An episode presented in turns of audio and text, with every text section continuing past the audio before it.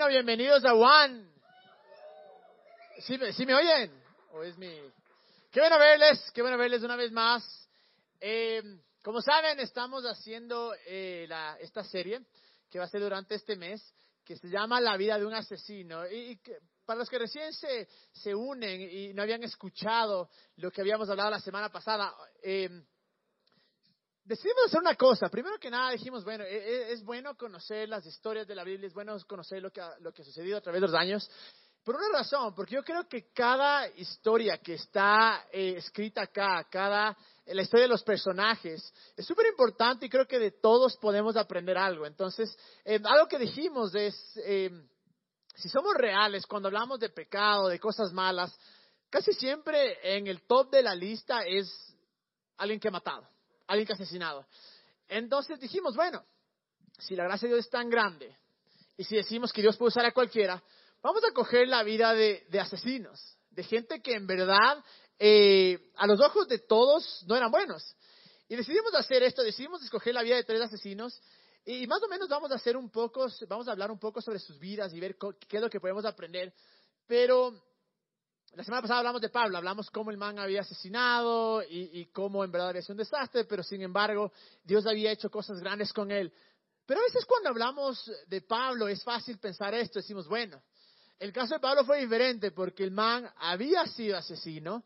Y una vez más, dijimos cómo nunca la Biblia dice que él personalmente mató a alguien, sino que mandó a matar a alguien o dio el permiso. Eh, yo personalmente creo que en su época de perseguir a los cristianos sí había matado. Pero es fácil decir esto, decir, bueno, eh, Pablo es fácil, es fácil eh, la historia de Pablo, porque claro, el, man cogió, el man era malo y luego entregó su vida a Dios y dice, bueno. Entonces, de cierta manera es como que justificable, ¿no es cierto? Porque si, antes de conocerle a Dios el man era una desgracia, ahora le conocí a Dios y es bueno. Pero ¿qué pasa cuando hay una historia diferente? ¿Qué pasa cuando alguien que conoció a Dios, que había vivido para Dios, que Dios se le había manifestado, que había sido tan real en su vida, y de repente el man coge y hace cosas probablemente peor que Pablo y tiene un buen final? Y esta semana justo vamos a hablar de, de David. David que era alguien que era extremadamente cercano a Dios. Y, y yo creo que eh, en el Antiguo Testamento, en verdad, la persona o el personaje más conocido, más nombrado, es, es David. Incluso se lo conoce por ser el, el hombre que tenía el corazón conforme a Dios. Pero cuando uno escucha esto, dice, eh, pucha, el man debe haber sido un duro, debe haber sido un santo. Pero cuando estudiamos un poco su vida, cuando conocemos su vida, cuando vemos lo que el man realmente hizo, cuando vemos por qué lo llamamos que también es un asesino, de cierta manera nos da esperanza. Porque decimos, hijo y madre, sí, David, que desde Guava, si alguna vez fue, alguno fue católico o evangélico, cristiano, lo que sea, desde Guava probablemente escuchaste el rey David, el rey David, el rey David. Y junto con eso, es lo que quiero que ahora de cierta manera nos pongamos en los pies del man. Porque es fácil decir, claro, David alcanzó todas estas cosas porque el man era esto, esto, esto, pero si estudiamos y somos reales y vemos qué es lo que el man había alcanzado, qué es lo que el man hizo durante su vida, yo creo que eh, un poco va a cambiar la percepción sobre la idea que tenemos. Eh, miren lo que dice en Hechos 13:22. Dice, tras destituir a Saúl, les puso por rey a David, de quien dio este testimonio. He encontrado en David, hijo de Isaí, un hombre conforme a mi corazón. Él re realizará todo lo que yo quiero. Un hombre conforme a mi corazón. Yo creo que siempre ese es la, el atributo que se, le, que, se le, que se le asigna a David. Pero esto está escrito en Hechos. De hecho, es mucho después de lo que David había hecho. Pero aún así, años y cientos de años después, todavía se le reconoce o se le recuerda como el hombre que tenía el corazón conforme a Dios. Pero antes de entrar en más detalles, quiero contarles un poco sobre la historia de David. Sé que muchos lo conocen, otros tal vez no conocen. Eh, es imposible contar toda la historia en 20 minutos o en 10 minutos. Es una historia extremadamente larga, tiene demasiados detalles. Pero, pero voy a tratar de, de, de, de, contarles un poco para que tengan una idea, ¿no? Para que tengan una percepción más o menos de qué era David. Pero David era el hijo de, de Jesse o de Jesse era el menor de todos. Y él, lo que hacía el man sus hermanos eran más grandes, los manes estaban mezclados en el ejército. Pero el Wambra era el, el, el, pastor de ovejas, o sea, el man que le cuidaba las ovejas, todo el mundo probablemente le ninguneaba. Pero el man dijo, bueno, si yo voy a cuidar las ovejas, voy a cuidarles con todo mi corazón. Porque el man, es, es evidente cómo desde el comienzo el man tenía algo con Dios, ¿no? Desde el comienzo el man tenía ese apego, esa relación con Dios. E incluso una vez vino un león y se les llevó una, una oveja. Y yo sé que esto suena a veces hasta increíble, ¿no? Pero, eh, y el man cogió, dice la Biblia, el man fue, le cogió al león de, de, de, los pelos, le abrió la boca, le rescató al, a, la oveja y le mató al león. Entonces, desde pequeño el man sabía una cosa, yo no creo que es que él no tenía miedo, pero yo creo que él sabía realmente eh, quién era Dios. Entonces, en eso, en esta época, el rey el rey Saúl, que fue el primer rey de Israel, ¿no? Eh, los israelitas dicen, Dios, estamos hartos, danos un rey. Entonces, eh, Saúl se convierte en, el primer rey. Pero mientras era rey, hay un profeta que se llama Samuel. Y Samuel va, a, Dios le habla y dice, mira, anda a buscar a quien yo quiero que sea rey. Y va a la casa de Jesse o de Jesé. Y en ese momento eh, comienza a ver de dónde va a salir el rey. Y le encuentra el más pequeño, el más enano que era David. Y claro, la gente se asombra, o sea, el, papá se asombra, ¿no? Y, pero un versículo que dice, porque Dios ve el corazón y no ve lo externo, no, no ve lo que el hombre ve. Entonces, desde ese momento que dijeron, mira, este va a ser el rey, pasan 20 años, 20 años hasta que David se convierta, se convierta en rey. Entonces, eh, David seguía, ¿no? Obviamente tendría tal vez esto en mente, y, y, van a la guerra. Los israelitas van a la guerra con los filisteos, y entre los filisteos había un gigante que se llamaba Goliat. Todos los que hemos escuchado la historia de David y Goliat. Pero ¿qué pasa? Este man, viene hecho el mancha, el machísimo, y les dice, eh, a ver pues, ¿qué, ¿qué, machos son? Yo les voy a destruir. Si hay uno de ustedes que se atreva y me mate, nosotros les vamos a servir. Pero si es que no me matan, ustedes van a ser nuestros esclavos. Entonces, obviamente, todos los manes del ejército de Israel eh, se le hace a los de lado, salen corriendo, ninguno se atrevía, y el man seguía parado a la puerta y gritándoles, diciendo, a ver, pues que venga un macho.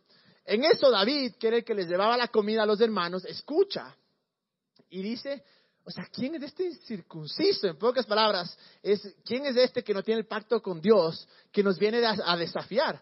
En eso es, cállate David, no digas nada. Pero el man dice, no, hijo de madre, yo voy a pelear. Y todos, no, brother, o sea, vos peleas con ovejas, no, no, vengas a molestar, ante aquí. Y el man, no, yo voy a pelear. Entonces, bueno, al ver que todos eran unas nenas, nadie, con respeto a las nenas, eh, a todos les dio miedo. Entonces, el, el man coge y dice, no hay más, o sea, mandémosle.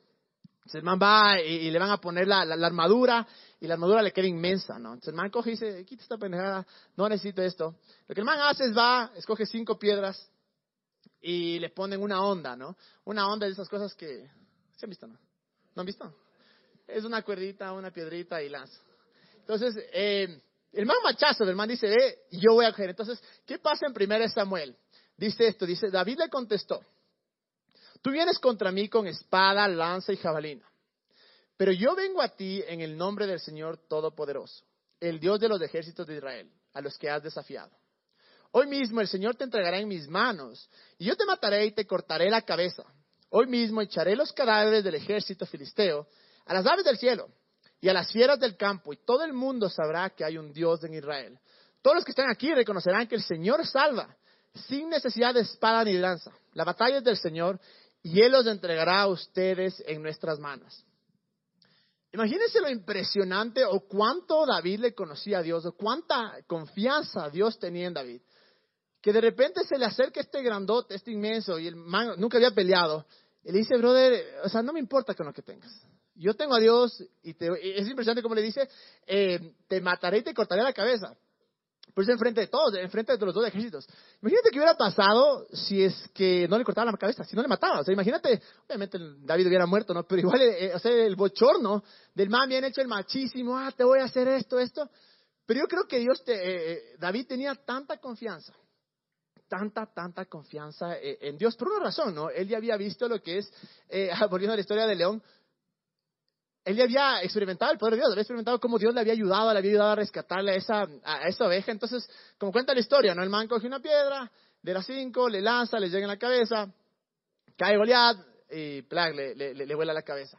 Entonces, obviamente, ¿no? Nadie creía, pues, o sea, este man, Goliat, el gigante más grande, el más desgraciado, eh, y viene un enano y le destroza. Y en ese momento, claro, la gente de Israel se vuelve loca y comienza a alabarle a David y comienza, o sea, el man que era un whatever, un man que era ahí eh, un incógnito, de repente todo el mundo sabe quién es, todo el mundo le comienza a alabar. Y ahí pasa algo. Saúl, quien era el rey, se pone súper celoso. se pone súper celoso porque, claro, eh, la gente no es como, no le decía, ah, gracias, rey, gracias a ti ganamos, porque el man estaba orinando los pantalones. Es David, un enano que viene y coge, le mata gigante y comienza a, a, todo el mundo comienza como que a lavarle. Aparte, eh, Saúl ya sabía que, que, David iba a ser rey. Entonces, eh, ¿qué hace Saúl? De, los celos, comienza a buscarle, a perseguirle para matarle. Incluso David se tiene que esconder en dos ocasiones. David estuvo al lado de Saúl y pudo haberle matado. Pero el man no hace nada, porque claro, el man decía, o sea, yo sé que si Dios dijo que iba a ser rey, Él me va a poner y no tengo que, que, matar a nadie. Entonces, hasta este punto, uno dice, o sea, qué ejemplo a seguir. O sea, David increíble. O sea, si la historia se quedara ahí, si la historia quedara en, y bueno, y David se hizo rey para siempre, tal vez sería una historia de decir, es una persona increíble, o sea, acá está Jesús, acá está David, pero no queda ahí. Y tal vez si quedara ahí la historia, sería lindísimo como un personaje de ficción, porque diríamos, ese jamás soy yo. Y tal vez no podríamos relacionarnos con él, tal vez le admiraríamos, tal vez diríamos, qué chévere que fue David, qué hermoso tener ese corazón, qué hermoso poder hacer esto. Con razones que Dios lo llama eh, un hombre con un corazón conforme al mío. Fácil de entender. Pero ahí no queda. David obviamente pasa un tiempo, eh, David se hace rey. Muere Saúl, lo matan a Saúl, David se hace rey, y uno diría, no, o sea, como empezó David tan bien, como era tan cercano a Dios, este man va a ser increíble. Y, en, su efecto, el man comienza a expandir las tierras de Israel, comienza a ganar batallas, comienza a traer paz a Israel. Y ya de la gente lo reconocía como el, como el rey, o sea, como un rey espectacular. Como, como que nadie en la, en la historia de la humanidad hubiera hecho a lo que hizo él. Entonces están un día en una guerra. Y yo creo que David se confía. David se confía y, en vez de ir a la guerra, dice, no, me voy a quedar aquí chileando en el, en el, en el palacio. ¿Y qué pasa? El man está, está viendo por afuera y de repente le encuentra una man se yucha. Y el man se pone... Ah, ahora bueno, si David es soltero, no tiene esposa, está desesperado porque ha pasado peleando, no tiene con quién estar, le encuentra una man, dice, bueno, sí, ya está inquieto, ya, de cierta manera poder decir, pero ¿qué pasa? Lo que pasa es que David no, no tenía una esposa, tenía ocho. No entiendo por qué, pero tenía ocho. O sea, eso sí dice, tenía ocho. Eh, y diez concubinas. O sea, las concubinas eran las que, si la esposa no quería, tenía diez más. el man, en verdad, en ese área, al man no le faltaba nada. Yo imagino, el man, ocho mujeres, diez concubinas, no sé cómo habrá aguantado, pero... Eh, entonces, bueno, el man tenía de sobra, tenía para que escoger. Pero ve una persona, ve una chica, una man que está bañándose y claro, el man enseguida se pone inquieto y coge, y, el primer error no, el man coge y dice, mándenla a llamar. Se se llamaba esta masita, se llamaba eh, Betsabe. Entonces viene, eh, le llama a Betsabe, hace lo suyo, hasta luego. Y luego le dicen, oye David, rey David, ¿sabes que le embarazaste? Pucha, y el man, qué hijo de madre, me fregué, ahora todo el mundo se va a enterar, va a ser una desgracia, por una razón. Si la man era soltera, bueno, digamos que bueno, él dijo, ve, conviértete en mi esposa, en mi concubina, ya no ha pasado nada. Pero no era así. La man estaba casada, y estaba casada con Urias, y Urias era de uno de sus soldados más fieles. Entonces el man desesperado, tan desesperado, dice, no, no, no, yo tengo que hacer algo para enmendar esto. ¿no? En vez de, coger y tomar responsabilidad, el man dice, me la voy a zafar. De alguna manera me la zafo, pero me la zafo y nadie va a saber. ¿Y qué pasa? Le manda a llamar a Urias. Entonces el man viene en contra de su voluntad porque el man estaba adelante, estaba en batalla, estaba en la guerra y no quería dejar a, eh, sus compañeros obviamente atrás. Y, y, llega con David y David dice, brother, estoy parafraseando, ¿no? Pero, brother, eres un tipazo, loco, ve, quería invitarte unos traguitos aquí eh, para agradecerte por todo. El man es como que, no, brother, o sea, dice, ve, tómate un descanso, anda con tu esposa. El man, o sea, ni fregando, porque parte de la ley era que no podían acostarse mientras estaban en la guerra. Y a veces me pongo a preguntar, qué raro, ¿por qué? Pero luego caí en cuenta que muchos entrenadores de las selecciones en el mundial les dicen, vean, nada de chicas. ¿Para qué? Para que no estén inquietos y su mente esté donde tiene que estar. Entonces no podían estar con nadie. Y le dice, o sea, rey ni fregando, ¿cómo ir con mi esposa? Y estoy aquí en plena guerra. Y le dice, bueno, ¿sabes qué? Tómate un traguito. Entonces, pucha, comienzan a chupar, a chupar, a chupar. Y el man queda en la última chuma. Entonces dice, perfecto, el man está dando. Como está dando, le mando de la esposa. Pase o no pase nada, el man no se va a acordar. Entonces yo digo que se acostaron y que de ahí sale el guapo. Pero ¿qué pasa? Este man era tan fiel, tan fiel que dice, no, brother, o sea, rey, yo sé que me obligas, pero no ve, aunque se me duerma aquí. Y el man, o sea, Arando se queda dormido ahí en, la, en el suelo y no se va a la esposa. Pucha, y el man dice, hijo de madre, estoy fregado, o sea, me, salió mal el pan. Ya sé, voy a mandar al frente de batalla. Entonces coge y, llama a los encargados y le dice, mira, a Urias ponle primerito, primerito. ¿Algunas han visto eh, esa película que se llama El hombre de la máscara de hierro? Es la historia de David. Entonces coge y le manda y le dice, eh, mándale a, la primera fila. Entonces coge, le mandan, y obviamente le matan. Entonces el man dice, chuta frescazo, verás. El man ya estiró la pata. ¿Qué voy a hacer yo? Yo, la, esta mancita. No me va a delatar. Porque como yo soy el rey, el man no va a decir nada.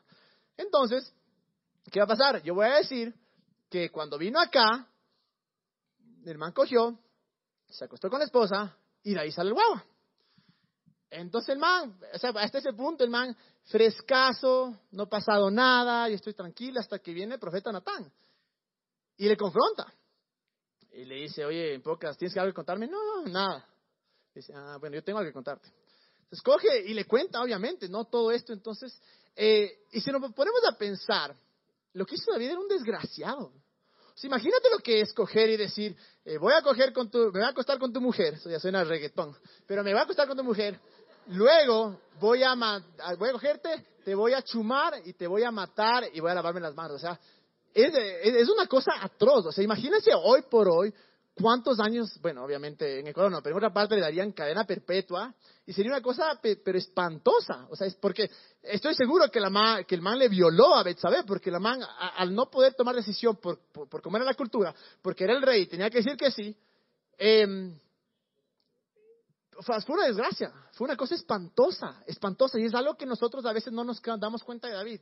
A veces no entendemos la gravedad o, lo puerco que fue lo que hizo, o lo desgraciado que fue cuando hizo esto. O sea, imagínate si tú fueras una persona que de repente viene la autoridad, el presidente, el rey, se llevan a tu esposa, le clavan guagua y te matan. O sea, no podría reaccionar, ¿no? Pero imagínate lo feo que sería en verdad eh, y escuchar, o sea, le pasa a tu hermano, le pasa a alguien, o sea, es una cosa atroz, es una cosa horrible, espantosa, que merecería, el man merecía la muerte, o el, el man en verdad no merecía absolutamente nada.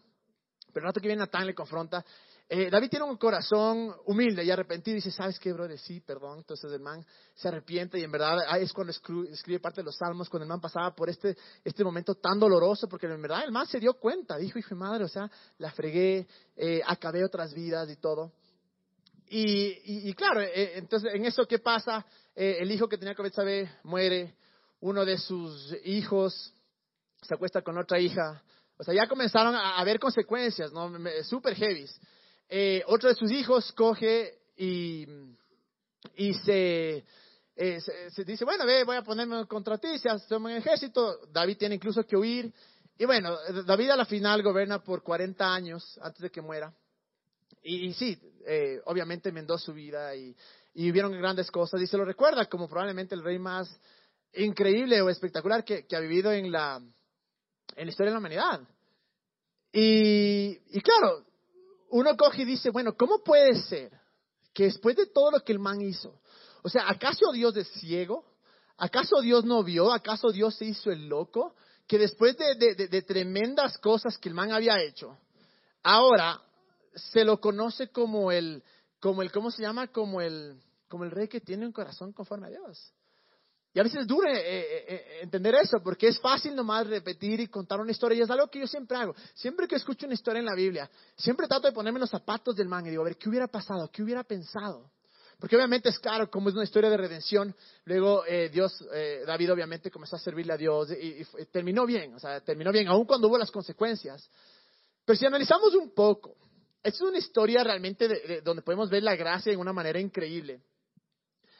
Pero quiero analizar tres puntos o tres cosas. Hay cientos y miles de cosas que podríamos eh, aprender de, David, pero quiero enfocarme solo tres cosas. Tres cosas que creo que son muy relevantes para nosotros. Tres cosas que podemos decir, ese soy yo, o eso puede hacer Dios conmigo. La primera es, voy a ir un poquito al, al, al, al pre... ¿Pre qué? Prehambre antes de que le dé hambre y quiera comerse, no mentira. A ver, al pre, antes de, lo que hizo, antes, de ser desgraciado, ¿no? Cuando, cuando era baba, que es, Dios nos prepara para hacer su voluntad. Es algo tan impresionante porque a veces pensamos que vivimos en la vida solos, que, que Dios no está a nuestro lado, pero hay cosas que pasan en nuestra vida que en verdad es Dios preparándonos. Yo no, yo siempre de acá hablo, yo no creo que Dios nunca te va a mandar algo para herirte, para lastimarte, pero sí creo que puede tomar las cosas que te han sucedido y decir, mira, puedo sacar adelante. Y todo lo que hemos vivido creo que puede ser preparación. Es más, si vemos en Romanos 8:28, dice, y sabemos que Dios hace que todas las cosas cooperen para el bien de quienes lo aman y son llamados según el propósito que Él tiene para ellos. Dejémoslo un momento ahí, porque es muy interesante lo que dice acá. Primero que nada, si vemos la vida de David, todo lo esto de, que, de, ser un, de, cuidar de las ovejas, ¿no? es la primera parte, eh, que tal vez su carácter o, su corazón estaba siendo formado para ser una persona llena de amor, porque podemos ver David que era una persona que amaba a su pueblo. Eh, Luego viene lo de León y luego vienen todas estas cosas en las que tal vez David decía en su mente, decía, chuta, sí, te amo Dios, pero jamás voy a ser como mis hermanos, jamás voy a alcanzar nada. Nadie jamás vio que, que, le maté a León. Y hay cosas que en nuestra vida suceden que nosotros pensamos que no tienen punto, que, que, no tienen nada que ver. Pero muchas veces lo que está haciendo Dios en nuestra vida es preparación. Y a veces es súper fácil eh, confundirte y hasta frustrarte porque dices, Dios, ¿y por qué pasa esto en mi vida? ¿Y por qué pasa esto en mi vida? Y son cosas que nunca habías planeado tal vez. Y dices, o sea, no entiendo. Pero cuando miras atrás, es el momento que puedes unir los puntos y decir, ah, esto pasó por esto, esto pasó por esto, esto pasó por esto. Y en realidad, si somos sinceros, lo que somos ahora es el resultado de nuestras experiencias. No digo que todo lo que te ha sucedido viene de Dios, pero sí digo lo que está acá, eh, estaba acá. Eh, y sabemos que Dios hace las cosas que operen o obren para el bien de quienes lo aman y son llamados según el propósito que Él tiene para ellos. Y cuando he escuchado este versículo siempre es, ah, el que los aman, o sea, depende de mí y el, y, el, llamado depende de mí. No, la Biblia dice, amamos porque Él nos amó primero, ¿no es cierto? Entonces, claro, cuando somos amados podemos amar. Y la segunda parte dice, de acuerdo al propósito, el propósito no viene de nosotros, viene de Dios. Es decir, que yo creo con todo mi corazón que todo lo que nos ha pasado, Dios puede ciertamente cambiar o usar para bien. No digo que es el autor, no digo que porque la verdad dice, el, el ladrón vino a robar, matar y destruir. ¿De acuerdo?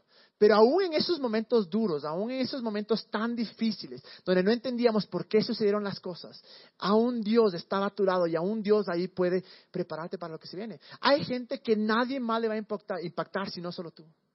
Hay gente que tú eres la única persona que dices, por lo que yo viví, me relaciono por lo que yo pasé, me relaciono.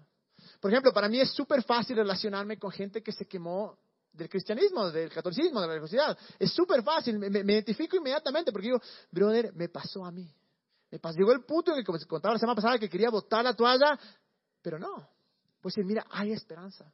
Y hay cosas que te sucedieron a ti que no, no digo que significa que vino de Dios, pero sí te digo que Dios puede usar para lo que se viene.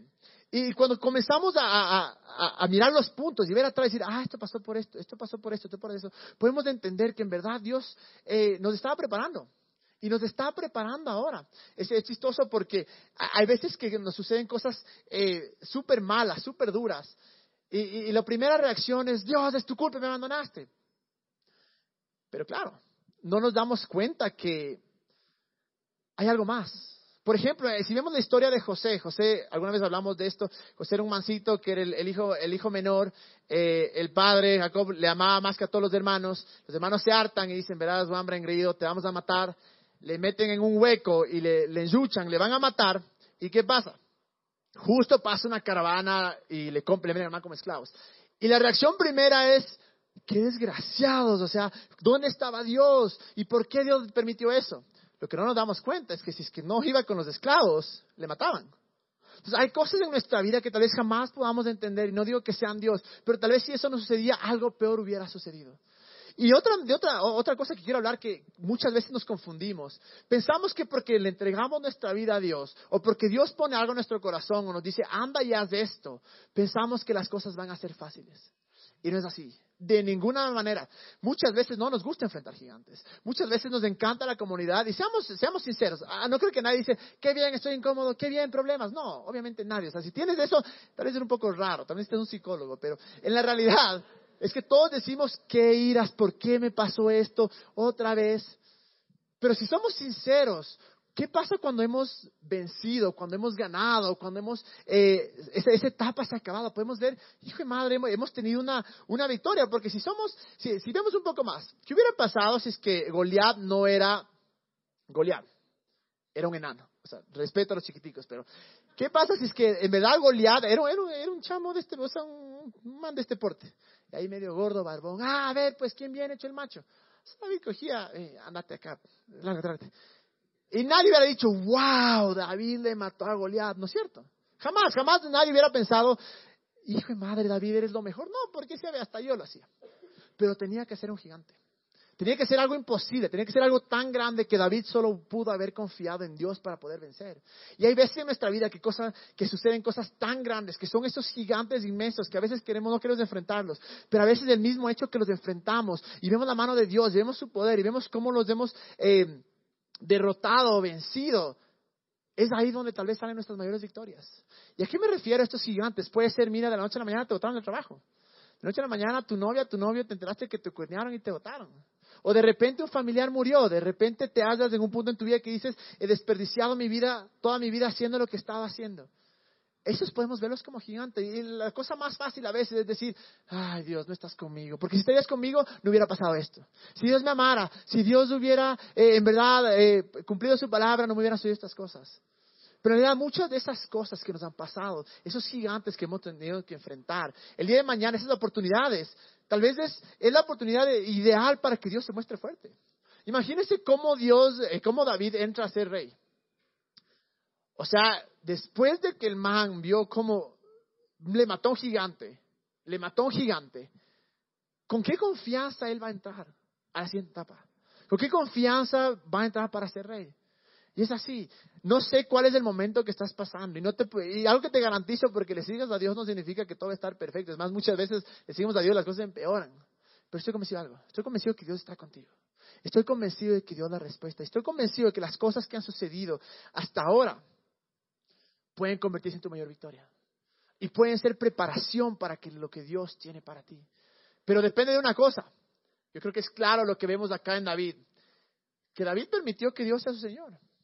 David permitió que, Dios sea el que estaba encargado de sus vidas.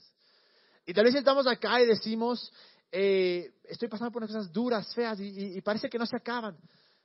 Tal vez es hora de decir, en verdad creo que Dios es, está encargado de mi vida. En verdad creo he entregado todo a Dios.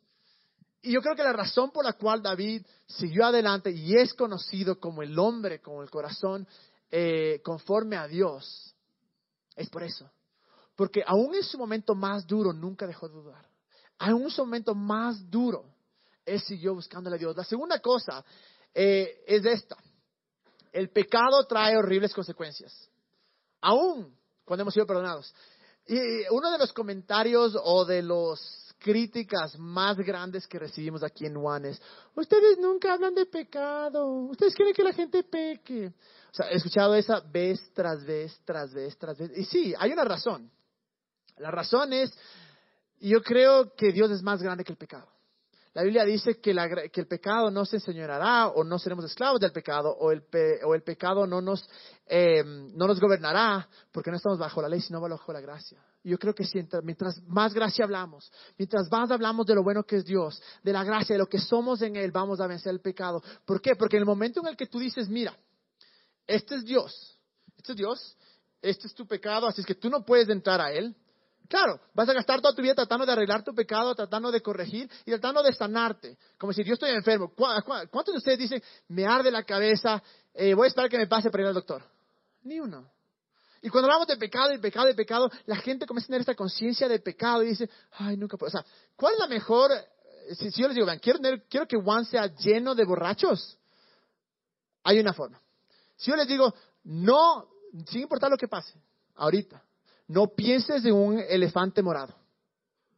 Inmediatamente, o sea, corte tu voluntad, elefante morado, elefante morado, elefante morado. ¿No es cierto? La mejor manera de tener una iglesia en lugar de borrachos es todos los días, no chupes, no chupes, no chupes, no chupes. Cuando vos ni siquiera tenías ganas, pero dijo que no chupes. Estoy en la casa, no chupes. Ah, está qué rico chupar, ¿no? En verdad, eso sucede. Pero, creo que la gracia es tan grande, creo que es la gracia, pero al mismo tiempo sé que el pecado tiene consecuencias. Sé que el pecado, eh, eh, y Dios nos ha perdonado, eso es algo que tenemos que entender. Dios ya nos perdonó, no hay separación entre nosotros y jamás va a haber, porque el pecado ya se fue perdonado, ya fue destruido. Eh, Dios está ahí siempre por nosotros porque podemos entrar a la presencia de Dios a través de Jesús, punto. Pero eso no significa que no nos afecte, no significa que no nos friegue la vida. Podemos ver en David, aun cuando él fue perdonado, aun cuando a pesar de todo esto, el man fue conocido como el hombre con el corazón conforme a Dios, igual perdió a su hijo. Eh, y no creo que son cosas que Dios hizo. Igual eh, el otro hijo se metió con otra hija y el otro quiso matarle. De la misma manera, cuando nosotros, miren lo que dice en Romanos 6:23, dice, pues la paga que deja el pecado es la muerte. Si se acaba ya el versículo, estamos jodidos. Porque la paga del pecado es la muerte, ahí queda, no tenemos nada que hacer, luego, fregados. Pero dice, pero el regalo que Dios da es la vida eterna por medio de Cristo Jesús, nuestro Señor. La paga del pecado es muerte. ¿Qué quiere decir? Tus acciones van a tener una consecuencia, buenas o malas. Así de sencillo. El problema de eso es que muchas veces eh, las consecuencias no solo nos afectan a nosotros, afectan a los demás, afectan a nuestra familia, afectan a nuestros panas afectan a veces a las personas que más queremos. Y el pecado eventualmente nos va a destruir y nos va a, arruinar la vida. Dejen de pecar. O sea, tratemos de en verdad decir, vean, o sea, una cosa es de, eh, cuando digo, ve, me vale trozo, voy a hacer lo que me da la gana, y hago esto, esto, mira, me dice qué hacer. O sea, pero otra cosa es cuando en verdad haces, cometes errores y dices, no importa, me levanto y me levanto. Entonces no quiero pecar porque lo grande de aquí no es el pecado, lo grande de aquí es el perdón. Grande aquí es la gracia de Dios. Pero aún porque Dios nos ha perdonado y nos ha dado la gracia, a veces las consecuencias no nos podemos salvar. Entonces, antes de hacer las cosas, antes, de, antes de, hacer decisiones estúpidas, pensemos, digamos, ¿qué consecuencias tiene esto para mí? No vivir bajo miedo, porque vivir bajo miedo eventualmente te va a llevar al pecado, definitivamente. Pero sí vivir diciendo, gracias porque por tu gracia no tengo que hacer esto. Y esa es la, es la razón por la cual es tan importante que entendamos la gracia de Dios. Porque la gracia de Dios, Pablo lo llama el Evangelio de la gracia. Yo no entiendo cómo puede haber gente que esté en contra de la gracia. No me entra en la cabeza. Pablo es claro y dice, mira, brother, ¿quieres dejar de pecar? Escucha gracia. Entiende la gracia, porque la gracia no solo es del favor inmerecido, que sí es espectacular. No, no nos da lo que nos merecemos. Hermoso. En verdad, o sea, es increíble porque ninguno de nosotros nos merecemos lo que tenemos. Así de fácil. Pero, sí dice esto. Eh, la, otra parte de, la, gracia, que es el favor inmerecido, es como una moneda de dos lados. Y he hablado de esto muchas veces. El un lado es favor inmerecido, algo que no te lo mereces, que jamás vas a poder ganártelo. Y como dice la gente, si, si es que pecas, caes de la gracia. O sea, es una estupidez eso. Porque entonces no es favor inmerecido. Entonces tú tienes que ganártelo. Pero el otro lado es la habilidad. Es la habilidad que Dios pone en nuestra vida para poder vencer el pecado para poder dejar de hacer cosas. Entonces, no quiero que vayan y se enfoquen, ah, chuta, ahora me toca darle pecar, me va No, pero pensemos y digamos, no, Dios está conmigo. Su poder obra en mí y yo puedo vencer esto. Yo puedo dejar de pecar. Y les digo, me da una pena tan grande porque em, conozco mucha gente, mucha, mucha gente. Eh, y cuando converso y escucho y digo, madre, o sea, en realidad tu vida es el resultado de tus malas decisiones. Y me da una pena durísima. Hemos sido perdonados. Y sé que Dios puede redimir, porque le redimió a David. Y vamos a leer la otra parte, que es la mejor parte, porque ahorita suena bien feo, puche, qué pena. O sea, si se acabara aquí la breca, horrible, no vuelvan más. Pero hay, esperanza. Pero, si somos sinceros, digamos, vean, eh, tal vez todos los problemas, o la mayoría de problemas que tenemos en nuestra vida, es por nuestras malas, malas, malas eh, decisiones. Pero Él nos ha perdonado. Pero hay gracia para eso. No hay pecado tan grande para el perdón de Dios. El perdón de Dios es mucho más grande que su pecado. Y eso me lleva al tercero y al, y, al, último punto, que es el que tal vez quiero enfocarme un poco más. Que Dios es más grande que tus errores. Veamos Salmos 86, 15. Dice, nueva traducción viviente. Esta no dice, esa es la, la esa es la versión por si acaso. Eh, porque a veces dicen, no está en mi Biblia, es otra versión, vean. Eh, Salmos 86, 15, que hasta lo prediqué a nueva traducción viviente. Pero tú, oh Señor, eres Dios de compasión y misericordia, lento para enojarte y lleno de amor inagotable y fidelidad. Déjala ahí un ratito porque Salmos, ¿quién escribió los Salmos? David. El mismo man que la fregó, que tuvo que vivir las consecuencias, dice esto, dice, pero tú, oh Señor, y me parece que es la mejor descripción de Dios, y es tan difícil a veces entender esta descripción de Dios y entender que eres así siempre, pero tú, oh Señor, eres Dios de compasión y misericordia, lento para enojarte y lleno de amor inagotable y fidelidad. ¿Cuántas veces hemos escuchado esto? O si no han escuchado, perfecto, si escuchan, no lo crean, Dios es fiel porque tú eres fiel. Es la, cosa más tonta, es decir, que nosotros podemos manipular a Dios, que Dios reacciona de acuerdo a lo que nosotros hacemos. No, Dios es Dios. La Biblia dice que Dios es fiel aún cuando tú eres infiel. Me fascina esta descripción porque dice, tú, oh Señor, tú, oh Dios, eres Dios de compasión y misericordia, lento para enojarte y lleno de amor inagotable y fidelidad. Dios no está contando nuestro pecado. A veces nosotros lo contamos, a veces nosotros lo, traemos a memoria. La Biblia es más dice que coge nuestros pecados y los bota al fondo del mar, pero somos nosotros los que nos acordamos y no son los nuestros, sino los otros. ¿Te acuerdas cuando hiciste esto? ¿Te acuerdas que vos me hiciste esto? ¿No es cierto? ¿Qué hacemos? Dios coge, coge nuestro pecado, lo bota al fondo del mar, dice, ya no está, olvídate, no estoy contando tu pecado. Y nosotros somos los que lo, los que lo traemos eh, de vuelta. Y nosotros mismos somos los que nos descalificamos.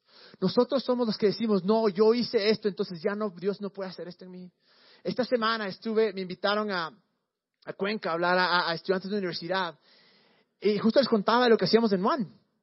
Pero habían dos personas que también dieron el taller. Dos tipos impresionantes. Impresionantes. Un man se conoce la Biblia al derecho al revés y yo aprendí tanto de ese man. El otro es un coach que en verdad, o sea, vos escuchas al man hablar y te transforma la vida, increíble. Y regresando en el avión, los manes se abrieron. E, y de ver cómo la gente había sido transformada por esos dos manes, uno diría, pucha, la vida de estos manes debe ser increíble, o sea, perfectos. Y los dos me contaron algo, me dijeron, mira, em, nosotros, conciencialmente los dos le habían corneado a la esposa en algún punto de su vida. Y claro, ese rato, la primera mente religiosa es, ¿y por qué estás aquí predicando? Pero en verdad, o sea, gracias dije, no, o sea, qué idiota que soy, ¿cómo voy a pensar eso?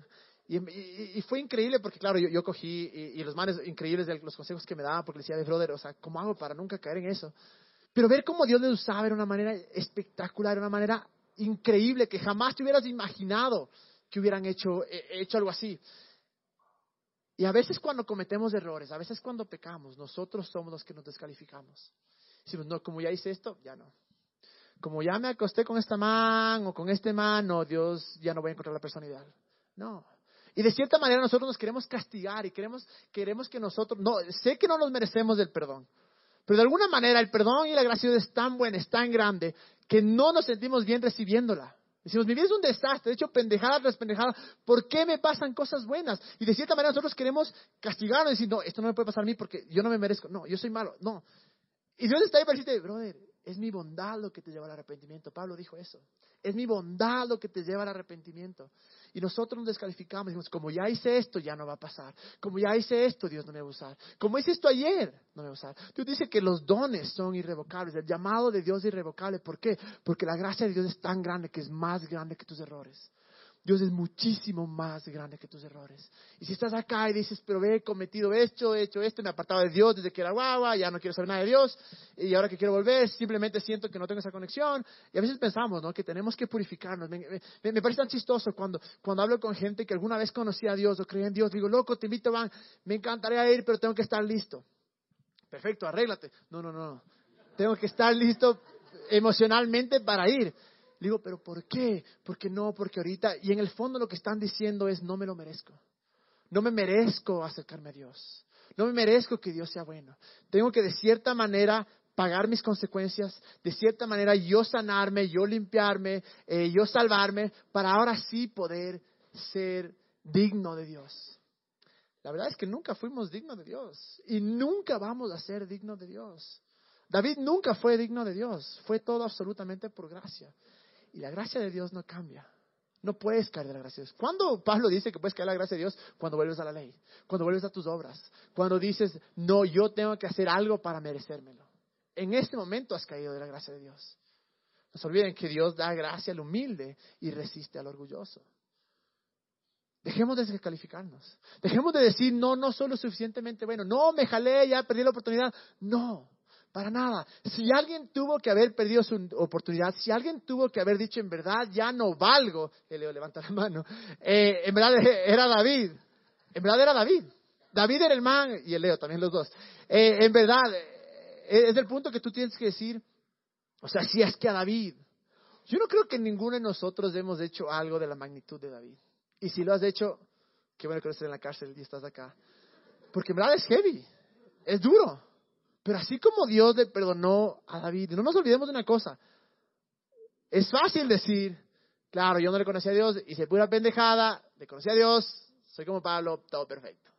Pero ¿qué pasa cuando le conociste a Dios? Cuando le entregaste tu vida a Dios, cuando tal vez le serviste, cuando tal vez eh, te enamoraste en algún punto de Dios, cuando en algún punto eh, estabas tras de Él y caes.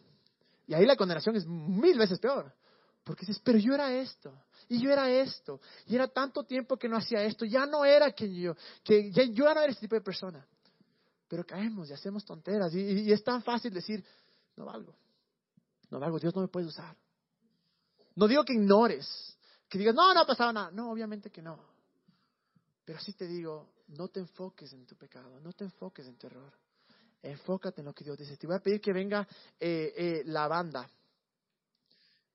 Me encanta eh, algo que podemos ver de David es que podemos aprender que para alguien ser un buen líder o para alguien alcanzar lo que Dios tiene para nosotros, no tienes que ser perfecto. De ninguna manera tienes que ser perfecto. Para nada. Si David no fue perfecto, si David fue un desastre, y miren dónde está. Porque a pesar de todo esto, David fue, cumplió su propósito. Y hoy por hoy, nadie le acaba a David. En verdad, yo ahorita le estoy acabando, pero en verdad nadie le acaba a David. La imagen que tenemos de David es del rey, lo mejor. Pregúntale a un judío qué es David para ellos. Hasta tienen la, la, estrellita de David que les aman. Porque ¿qué hizo Dios? Dijo, sí, te jalaste. Estupideces. Eh, y pensamos que a veces Dios castigándonos no es así. Es nuestra misma consecuencia, el resultado de nuestras acciones. Pero no significa que ha terminado ahí Dios. Tal vez significa que recién está empezando. No, no, no, nos olvidemos que Dios sabía que íbamos a hacer estupideces aún conociéndole a Él. Sabía que nos íbamos a jalar, sabía que íbamos a pecar, sabía que, íbamos a dudar, sabía que íbamos a tomar malas decisiones. Y aún así decidió escogernos, y aún así decidió llamarnos, y aún así decidió poner un, un propósito y un sueño en nuestro corazón. Porque dijo, yo sé que puedes, porque yo estoy contigo. Y es tan fácil descalificarse. Es tan, tan fácil. Eh, eh, creo que es en Gálatas donde dice, hemos sido calificados para todas las promesas de Dios. ¿Por qué? Porque estamos en Jesús. Porque estamos con Él. Y en verdad no me importa el error que has hecho. Eso no te descalifica. Y jamás te va a descalificar. Y hay muchas razones por la cual la gente, eh, yo creo que nadie realmente puede decir esto es, esto es, esto es, pero eh, me, encanta a mí estudiar mucho, me encanta estudiar y, ver diferentes comentarios, ver lo que la gente piensa. Y, y ahora de mañana decía, porque yo tengo, y les voy a contar cuál es mi postura sobre por qué se le llamaba a David el hombre con el corazón conforme a Dios. Pero claro, escuchas un lugar, unos dicen esto, unos dicen esto, unos dicen esto, algunos dicen, mira, es porque fue humilde, es porque se arrepintió, es porque cambió. Eh, y claro, de cierta manera lo ponemos sobre él, ¿no? Sobre lo que él hizo, lo que él hizo. Es porque se levantó. Y sí, yo creo que todas esas cosas contribuyen para que haya sido un rey tan espectacular, para que el haya cumplido con el llamado, con el propósito de Dios. Pero si me preguntan a mí, ¿cuál es mi pensamiento sobre por qué fue un hombre eh, con, con el corazón conforme a Dios? Yo creo que es porque confiaba en Dios más allá, de sus limitaciones de sus errores. Confiaba en Dios más allá, no ponía sus ojos en Él. No ponía sus ojos en Él. No decía, yo no puedo, yo no puedo, yo no puedo, soy así, soy enano, no. Decía, Dios está conmigo. Y el poner los ojos en Él, como nos dice en hebreo, puestos los ojos en Jesús, el autor y consumador de la fe. Eso le llevó que cuando, aun cuando cayó, sus ojos seguían en Dios sus ojos seguían ahí. Yo creo que esa es la razón por la cual decía, este tienes un corazón conforme al mío. Porque dijo, no confío en mí, no confío en mi error, no me descalifico por mi error, porque eres más grande que mi error, eres más grande que la debilidad. Y si queremos en verdad alcanzar todo lo que Dios tiene para nosotros, y creo que yo, bajo lo que yo creo, como les digo, valga la redundancia, de tener un corazón conforme a Dios es quitar los ojos de mí, quitar los ojos de mi incapacidad, quitar los ojos de mi, em, de mi pecado. Fue perdonado, fue perdonado, fue olvidado, fue redimido. Olvídate de eso y pon los ojos en Jesús. Pon los ojos en Jesús, así como David puso los ojos en Dios y dijo, mi pecado así la fregué, pero tú eres más grande. Sí, tu error la fregaste, eh, estás tal vez viendo las consecuencias, pero Dios es más grande.